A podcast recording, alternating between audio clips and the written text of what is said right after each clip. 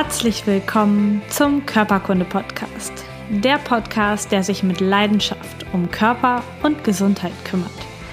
Ich bin Lisa Mesters. Schön, dass du dabei bist.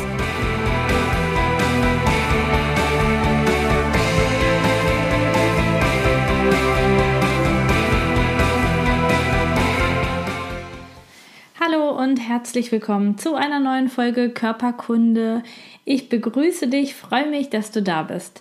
Heute geht es um das Thema vegetatives oder auch autonomes Nervensystem. Das ist unser Grundnervensystem, unser animalisches Nervensystem, das Nervensystem, was unsere Grundkörperfunktion steuert. Und dieses Nervensystem kennt eigentlich nur drei Modi, und zwar kämpfen, flüchten oder totstellen. Dieses System, das vegetative Nervensystem, sorgt dafür, dass unser Körper andere Funktionen am Tag und in der Nacht wichtig sind. Also tagsüber Konzentration, Reizaufnahme, Reizverarbeitung, Verdauung, ähm, Bewegung, das ist dann wichtig und dann steuert das System die Durchblutung in diesen Organen und nachts ist die Regeneration wichtig. Da wird zum Beispiel die Körpertemperatur hochgefahren und die Heilungsprozesse werden angeregt. Das kennst du, wenn du schon mal eine richtig dicke Grippe hattest. Dann geht es dir über Tag vielleicht ganz gut und abends merkst du wieder, wie die Nase anfängt zu laufen, wie dein Fieber steigt, wie es dir schlechter geht. Das ist ganz normal und das sind die Phasen, die der Körper auch braucht, um zu leben und zu überleben und auch um Heilung überhaupt möglich zu machen. Das System regelt auch die Durchblutung in den unterschiedlichen Körperregionen. Zum Beispiel, wenn du dich schön ruhig irgendwo hinsetzt, merkst du manchmal, dass dein Bauch anfängt zu grummeln und zu arbeiten.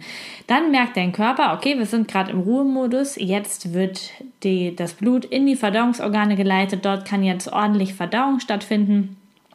Und wenn du andersherum jetzt äh, losrennst und Sport machst, merkt das System, okay, das Blut und die Nährstoffe und der Sauerstoff werden definitiv jetzt gerade in den Muskeln gebraucht. Da ist Verdauung nicht angesagt. Und dann wird die Aktivität des Verdauungssystems runtergefahren. Und die Durchblutung, die Nährstoffe gehen eher in die Muskeln. Und diese, dieses Zusammenspiel regelt das vegetative Nervensystem und zwar völlig ohne dass du darüber nachdenken musst. Das passiert alles ganz von alleine.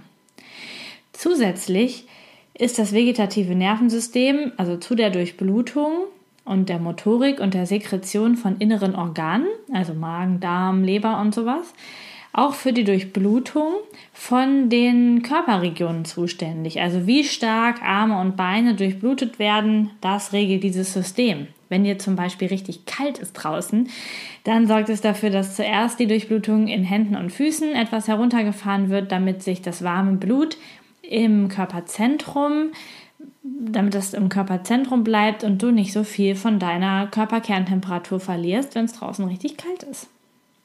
Es regelt zum Beispiel auch das Schwitzen. Also wenn du an manchen Körperregionen richtig doll schwitzt, dann ist es auch das vegetative Nervensystem. Es kann außerdem in Sekunden deine Bindegewebsspannung total nach oben setzen. Du erinnerst dich vielleicht an das Beispiel von Nils aus dem Faszieninterview. Wenn der Schrank vor dir aus dem Fenster fällt, erstarrst du in der Schrecksekunde und die Anspannung ist überall in deinem Körper. Und das, diese sekundenschnelle Anspannung, das macht auch das vegetative Nervensystem. Es sorgt außerdem dafür, dass du eine Gänsehaut bekommst, wenn dir kalt ist oder wenn du etwas ganz Schönes siehst. Es kann deine Sensorik steigern, also dass du viel gefühlsempfindlicher wirst. Und außerdem kann es deinen Muskeltonus steigern. Es sorgt für die autonome Reserve deiner Muskelkraft. Du hast bestimmt schon mal von diesen äh, Taten gehört, die Menschen in Notsituationen vollbringen können, wenn ein Mensch ein Auto hochhebt, wenn jemand anders drunter eingeklemmt ist.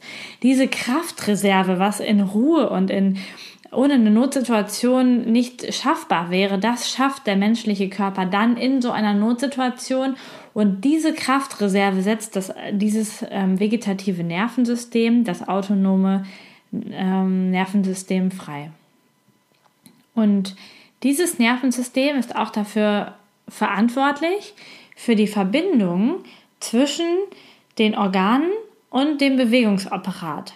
Das, was ich so oft in meinen Untersuchungen mit einbeziehe, das kann dieses Nervensystem. Und diese Verbindung finden wir im Seitenhorn des Rückenmarks, also auf der Rückenmarksebene, nicht im Gehirn, sondern viel früher, schon im Rückenmark, eine viel schnellere Verschaltung bedeutet das. Da muss nicht erst oben im Kopf irgendjemand drüber nachdenken. Das passiert schon ganz automatisch auf der Zwischenebene.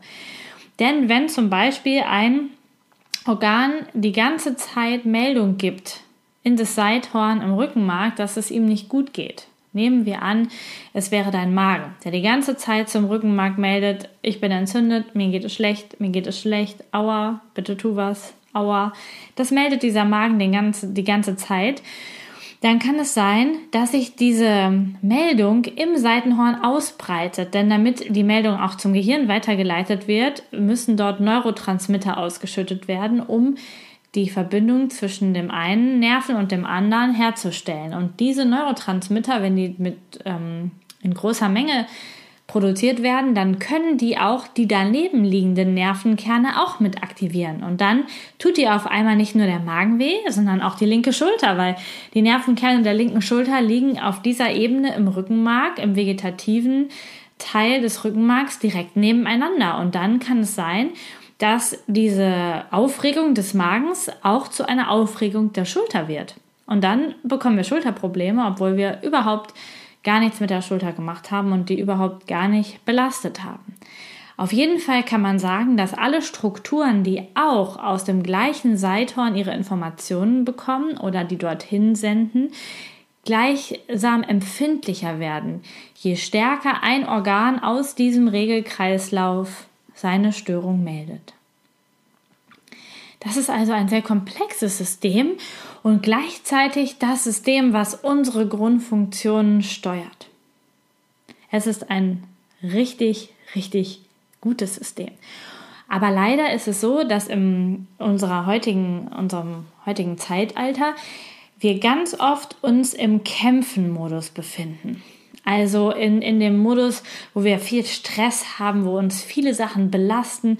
Unser System ist die ganze Zeit hochgefahren, ist auf dem Modus kämpfen. Wenn wir das in das Mittelalter übertragen würden, also nicht in das Mittelalter, ins Steinzeitalter übertragen würden, also noch früher, dann könnte man sagen, wir stehen den ganzen Tag dem Säbelzahntiger gegenüber, die ganzen Stresshormone werden ausgeschüttet, aber wir bauen sie nicht ab. Und diese Aufregung im System, die durch unseren täglichen Stress entsteht, sorgt dafür, dass alle Strukturen insgesamt empfindlicher werden und dass der Körper auch abends gar nicht mehr in diese Heilungsphase kommen kann, von der ich eben gesprochen habe. Das bedeutet, wenn wir immer nur im Kämpfen-Modus sind, durch den Arbeitsalltag, durch das Fernsehprogramm, durch den Streit in unserer Familie, durch zu wenig Schlaf und zu wenig Ruhe, dann kann unser System abends gar nicht runterschalten und in diesen Ruhemodus kommen. Das heißt, wir sind die ganze Zeit in dem Bereich des vegetativen Nervensystems unterwegs, was äh, man in der Medizin Sympathikus nennt. Das ist dieses Angriff, ähm, die Angriffsseite des Systems. Und wir kommen einfach nicht mehr auf die andere Seite, auf die parasympathische Seite, auf die Ruheseite, auf die Verdauungsseite, auf die Entspannungsseite. Und das macht uns dann Probleme. Wir, wir fahren nicht mehr richtig runter und die Verdauung fährt dementsprechend nicht mehr richtig hoch. Unsere Mägen und Därme sind einfach nicht ausreichend durchblutet, denn die Arbeit müssen die ja trotzdem machen. Also wir essen ja trotzdem. Und das System regelt aber die Durchblutung nie hoch, sodass die Organe arbeiten, zur Arbeit gezwungen werden mit einer total geringen Nährstoffversorgung.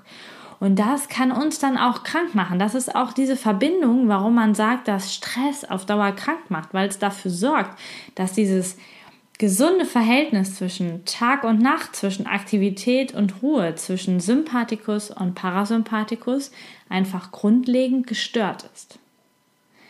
Und das haben sehr, sehr viele Menschen. Und deswegen kommt der Körper nicht mehr in die richtige Heilungsphase. Deswegen heilen Entzündungen schlechter. Deswegen ähm, heilen Operationswunden schlechter. Deswegen kommt das System, wenn es einmal aufgeregt wird, nicht mehr zur Ruhe. Und ich gehe hinterher kurz darauf ein, wie man das behandelt. Das ist ganz einfach und auch genauso schwierig, denn es geht um Ruhe. Wir müssen wieder ins Ruhesystem kommen. Ich möchte dir ein Beispiel erzählen, von dem du bestimmt schon gehört hast. Ich glaube, dass so ziemlich jeder weiß, dass ein Herzinfarkt nicht nur Symptome direkt am Herzen machen kann, also in der Brust oder im Brustkorb, sondern dass ein Herzinfarkt auch ausstrahlt, zum Beispiel in den linken Arm, in den Kiefer, in den Oberbauch oder in den Rücken. Und diese Ausstrahlung des massiv gestörten Herzens bei einem Herzinfarkt, das passiert auch über das vegetative Nervensystem und hier genauer über das Seithorn im, im, in der Höhe des Wirbels TH4. Das bedeutet, das Herz meldet seine massive Störung auch massiv und laut und die ganze Zeit in das, äh, über das vegetative Nervensystem, in das Seithorn. Hier stimmt was nicht. Aua, ich sterbe. Hier ist was äh, Gefahr. Und das breitet sich über die Neurotransmitter blitzschnell in diesem Seithorn aus. Und dadurch entstehen dann auch Beschwerden im Magenbereich. Es wird übel, der Rücken tut weh, es strahlt in den Kiefer, ganz klassisch in den linken Arm, weil das auch die Strukturen sind, genau die Strukturen, die auch von TH4 vegetativ versorgt werden. Da ist die Verbindung, warum ein Herzinfarkt genau diese Symptome macht. Das macht das vegetative Nervensystem auf Rückenmarksebene. Und wenn vegetative Störungen vorliegen in dieser Verschiebung Sympathikus, Parasympathikus, dann kann ein Problem zum Beispiel auch nicht richtig abheilen. Ich nehme nochmal aus den letzten Folgen, hatte ich das auch immer mal wieder, das Beispiel eines Sprunggelenkstraumas. Du bist umgeknickt und hast dir vielleicht ein paar Bänder gerissen, vielleicht auch nicht, vielleicht noch eine Prellung, was auch immer. Auf jeden Fall ist es dick und rot und ein bisschen Bluterguss. Und du kannst ganz einfach testen, ob das jetzt nur die lokale Struktur betroffen ist oder ob die Heilung jetzt massiv gebremst wird über das vegetative Nervensystem. Und das merkst du, wenn zum Beispiel die Haut an der Stelle, wo du dich jetzt wehgetan hast, sofort wieder schwitzig wird, wenn du dort anfasst oder wenn du das Sprunggelenk etwas mehr belastest und die Haut sofort richtig massiv anfängt zu schwitzen. Oder du, wenn du die Farbe deiner Füße anguckst, eine Farbveränderung siehst, nämlich dass das eine Bein anders durchblutet ist als das andere, dann kann man direkt schon von, vom Hingucken sagen, das ist kein isoliertes Sprunggelenkproblem. Ja, du hattest vorher nichts, du hast nichts gemerkt. Ähm, das Sprunggelenktrauma war das, was als erstes da war, aber das wird jetzt nur sehr schwer abheilen oder braucht viel länger zum Heilen, weil dein vegetatives Nervensystem im Grundsatz so gestört ist. Durch dein tägliches Verhalten, durch deinen Stress, durch deine Aufregung, die den ganzen Tag immer weiter feuert, feuert, feuert und die Ruhe, die Heilungsruhe, die der Körper einfach für alle Heilungen braucht, nicht ausreichend vorhanden ist. Und dann kann man das Sprunggelenk hervorragend über eine vegetative Behandlung behandeln und dann heilt es gleich viel schneller ab und ist auch viel, viel schneller schmerzfrei. Ich weiß, das sind jetzt in dieser Folge richtig viele Informationen, aber ich möchte dir noch ein Beispiel mit auf den Weg geben und zwar die vegetativen Symptome am Kopf. Und zwar ist das vegetative Nervensystem am Kopf sehr leicht störbar, beziehungsweise natürlich dort sehr sensibel. Da sind unsere ganz sensiblen Sinnesinformationen und auch ganz sensible motorische Funktionen. Also das Beißen und Reden, das erfordert schon ganz viel Feingefühl und Feinabstimmung der unterschiedlichen Nerven und deswegen kann man dort eine vegetative Störung sehr schnell erkennen, wenn eine da ist. Denn zum Beispiel wenn das vegetative System für den Kopf, das liegt im Bereich zwischen dem letzten Halswirbel C8 und dem vierten Brustwirbel TH4, also so im Schulter-Nackenbereich. Dort sitzt der, die sympathischen Kerne für den Kopf. Das heißt, bei Menschen, die viel in diesem Übergangsbereich Schmerzen haben oder auch Verspannungen haben, kann das selbstverständlich auch mit dem vegetativen Nervensystem zusammenhängen. Und dann kannst du, wenn das so ist, vegetative Symptome des Kopfes feststellen. Nämlich, dass du dir beim Essen häufig auf die Zunge beißt. Das ist eine motorische Störung der Zunge. Das sollte nämlich normalerweise nicht passieren. Passiert das aber sehr häufig, dann kann das sein, dass das mit einer vegetativen Störung zusammenhängt. Oder dass du Sehstörungen hast. Du siehst immer mal wieder ganz unscharfe Bilder, also unabhängig jetzt, ob du eine Brille auf hast oder nicht. Oder du siehst Schleier oder Lichtblitze vor den Augen. Du hast vielleicht Gleichgewichtsstörungen, das äh, steuert hier das Innenohr, oder Koordinationsstörungen. Dann kann das daran liegen, dass dein vegetatives Nervensystem im Bereich für den Kopf eine Störung hat. Und das wiederum können alle Strukturen, die auch Nerven in diesem Bereich C8 bis TH4 senden, auslösen. Also zum Beispiel können das ähm, Strukturen im Bereich diesen, dieses Wirbelsäulenabschnitts sein, direkt an der Wirbelsäule, Muskeln oder Faszien in der Nähe. Oder gerade noch so ein bisschen die obere Extremität, also die Arme können damit reinspielen. Oder die Organe. Und da ist für den Bereich prädestiniert die Schilddrüse. Die liegt nämlich direkt mitten in diesem Bereich. Gerade auch noch das Herz, ein bisschen Lunge. Aber die Schilddrüse ist dort sehr prädestiniert für. Das heißt, die könnte das dann auslösen. Und so, wenn die Schilddrüse jetzt dauerhaft ein Problem hat, würde die das vegetative System in dem Bereich aufregen und dann könnten diese Kopfsymptome entstehen. Das heißt, das unscharfe Sehen kann von der Schilddrüse kommen. Ähm, so ist der Zusammenhang. Und es gibt natürlich für jeden Zusammenhang noch ähm, ganz, ganz viel mehr Zuordnungen. Die kann ich dir hier gar nicht alle in die paar Minuten hineinpacken. Aber ich möchte dir den Überblick geben, wie komplex und schön das alles zusammenspielt und wie einfach die Zusammenhänge zu sehen sind, wenn man sie einmal gelernt hat. Also das ist tatsächlich ja, Fleißarbeit, das so ein bisschen auswendig zu lernen, welche Strukturen schicken ihre Informationen in welche Rückenmarkshöhe und äh, wie hängen diese Strukturen dann zusammen. Und ein Patientenbeispiel, ein konkretes Beispiel habe ich noch für dich. Das heißt, ich habe einen Patienten gehabt mit Schmerzen im thorakolumbalen Übergang. Das bedeutet, das ist der Übergang genau zwischen der Lenden- und der Brustwirbelsäule. Also wenn du mal guckst, wo hinten deine Rippen enden am Rücken, dort ungefähr ziemlich ein kleiner Bereich, ungefähr so ein 2-Euro-Stück ähm, groß. Dieser Bereich mitten auf der Wirbelsäule macht es Schmerzen.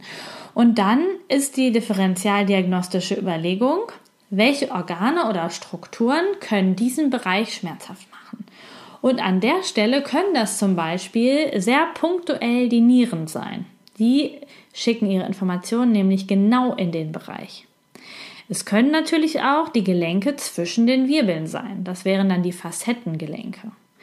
Es kann aber auch eine Narbe im Hautgebiet sein. Das heißt, die Narbe, die von diesem ähm, Wirbelsegment versorgt wird, also die, das Hautgebiet, wenn dort eine Narbe ist, kann die auch diese Probleme machen. Typischerweise sind das Blinddarmnarben in dem Hautgebiet, die sitzen nämlich da. Oder eine Struktur aus dem Bein könnte das auch machen. Die Struktur müsste dann aber auch schmerzhaft sein. Also wenn jetzt der gleiche Patient sagen würde, ja, ich habe auch Knieschmerzen schon seit Jahren, dann könnte das sein, dass diese Knieschmerzen jetzt übergesprungen sind und da Rückenprobleme machen. Tatsächlich war es in dieser ganzen Kette der differentialdiagnostischen Überlegungen, die teste ich dann alle gegen und dann testet ähm, ein Physiotherapeut, ein Manualtherapeut, ein Osteopath, ein Arzt dann gegen. Und bei diesem Patienten war es tatsächlich die Blinddarmnarbe. Also er hatte Schmerzen im Rücken, ausgelöst waren die durch die Blinddarmnarbe. Und das lässt sich über das vegetative Nervensystem, über diese Ausbreitung im Seithornbereich dann wunderbar erklären und ganz schnell behandeln. Denn das ist wirklich das Tolle am vegetativen Nervensystem. Es lässt sich ganz, ganz schnell aufregen, aber es lässt sich auch ganz, ganz schnell wieder runterfahren, wenn man genau die richtige Ursache gefunden hat. Und bei dieser Blinddarmnarbe ist das dann ähm, ja, eine schöne Narbenmassage, eine Lockerung des faszialen Gewebes. Und dann hat er noch ein paar Übungen gekriegt, um die immer wieder, wieder locker zu machen. Und ähm, zack, war der Test an der Wirbelsäule nicht mehr positiv. Das heißt, der Schmerz war weg. Und das ist auch das Geheimnis bei der Behandlung des vegetativen Nervensystems. genau die Stelle, die auslösend ist, muss beruhigt werden. Also wenn dein Magen deine Schulter schmerzhaft hat, äh, macht, muss der Magen beruhigt werden. Wenn die Schilddrüse die Kopfsymptome auslöst, dann muss die Schilddrüse besorgt, äh, besorgt beruhigt werden. Aber man kann auch, wenn du jetzt ja nicht die Möglichkeit hast, vielleicht diese Organe ganz spontan zu behandeln, dann kannst du auch dein vegetatives Nervensystem selbst beruhigen. Und zwar mit Ruhe, mit Wärme auf den betroffenen Stellen am Rücken kannst du auch dein vegetatives Nervensystem beeinflussen. Und ganz, ganz schön vor allen Dingen mit Bewegung.